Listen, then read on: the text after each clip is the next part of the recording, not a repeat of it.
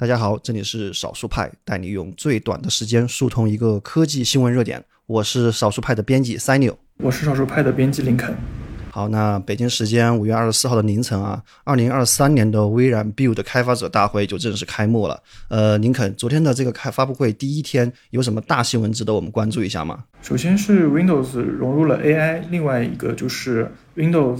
十一新版本的一些变化。那这个又是为 AI 啊，因为前不久的谷歌 I/O 也是提到了很多次 AI，还被人做成了那个鬼畜视频，对吧？那 Windows 的 AI 这一块的话，有什么值得我们想具体的了解的点呢？Windows AI 实际上是三点，一个是 Windows AI 对于系统本身的一些交互，其次就是 Windows AI 对文对用户文件的一些交互。最后则是 Windows AI 和第三方软件的一些集成。呃，Windows AI 对系统本身的影响，它会有什么样的变化？嗯，最直观的就是 Windows AI 可以理解你的要求，然后再通过你的要求去调整一些 Windows 系统内的一些设置。比方说，在本次开发大会上，呃，微软给出的一个案例就是，我希望更专注的进行工作，Windows AI 就会根据这个要求，主动的切换到暗色模式。并启动一个叫专注模式的一个功能，这两个功能实际上就是隐藏在 Windows 系统内的，可能一般读者也不太了解。但是通过 Windows AI 这个功能，就可以把这两个藏在系统内部的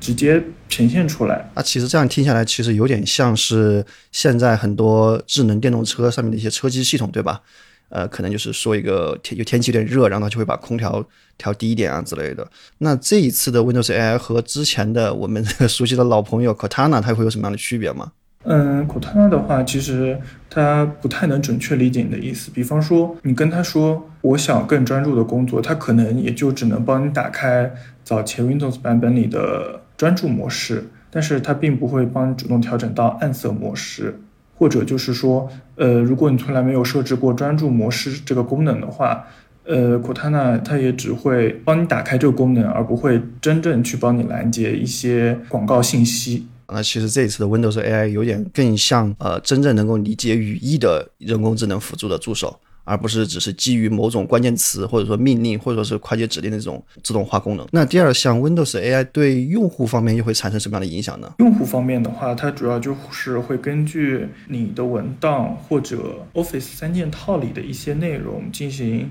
实时的内容生成。比方说，你给 Windows AI 发送了一个文档过去，你可以要求它汇总这个 PDF 里面的关键信息。然后再将关键信息呈现出来，这样应该就能节省不少看 PDF 的时间。像在 Office 三件套里面的话，你还可以甚至可以根据简单的一些提纲，让它帮你快速生成一份呃精美的 PPT 或是一份分析完善的一份 Excel 文档。这些都是以前的人工智能不太能做到的地方。这一块的 Windows AI 其实就和今年比较火的，或者从去年就开始比较火的内 GPT 的。工具或者应用就比较相似了，它还是针对于内容生成这一块做了很大的提升，当然是捆绑上了 Windows 或者说捆绑上了微软自家的 Office 这个生态。好，那第三个点就是 Windows AI 对于第三方应用方面又会有什么样的影响？在应用方面的话，本次开发者大会上，微软主要展示了和 Spotify 的一些联动功能，比方说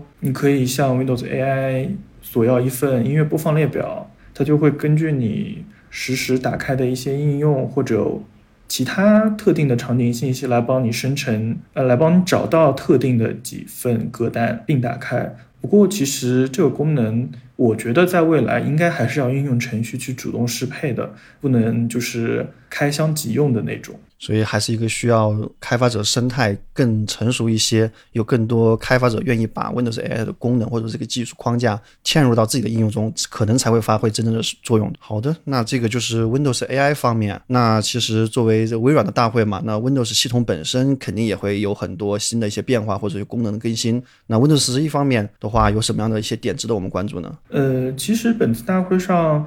微软透露出来的功能很多，基本都是补足性的功能提升。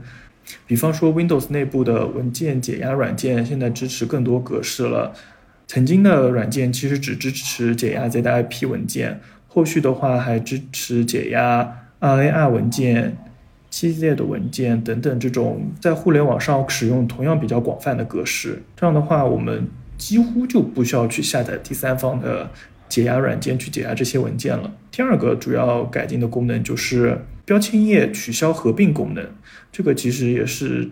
升级到 Windows 十一以后，不少人诟病的一点，毕竟有些人就不喜欢一个应用程序的图标叠在一起，全部平铺开来，可能是一个更好的选择。最后一点的话，就是电脑的 RGB 控制方面，以前如果你想控制电脑上的 RGB 的话，基本都要去下载那个硬件原厂本身的 RGB 控制软件，要是。你电脑上有各种不同种类的 RGB 硬件的话，你就要下载非常多的 RGB 控制软件。但是在未来版本更新以后，你就可以通过 Windows 内部的设置，一次性搞定这些 RGB 硬件的灯光控制，不仅简单方便，而且也更容易控制了。然后最后一点的话，就是 Windows 十一还会提供一个应用备份和恢复的功能。目前 Windows 上的备份功能的话，实际上已经是 Windows 七和 Windows 八上面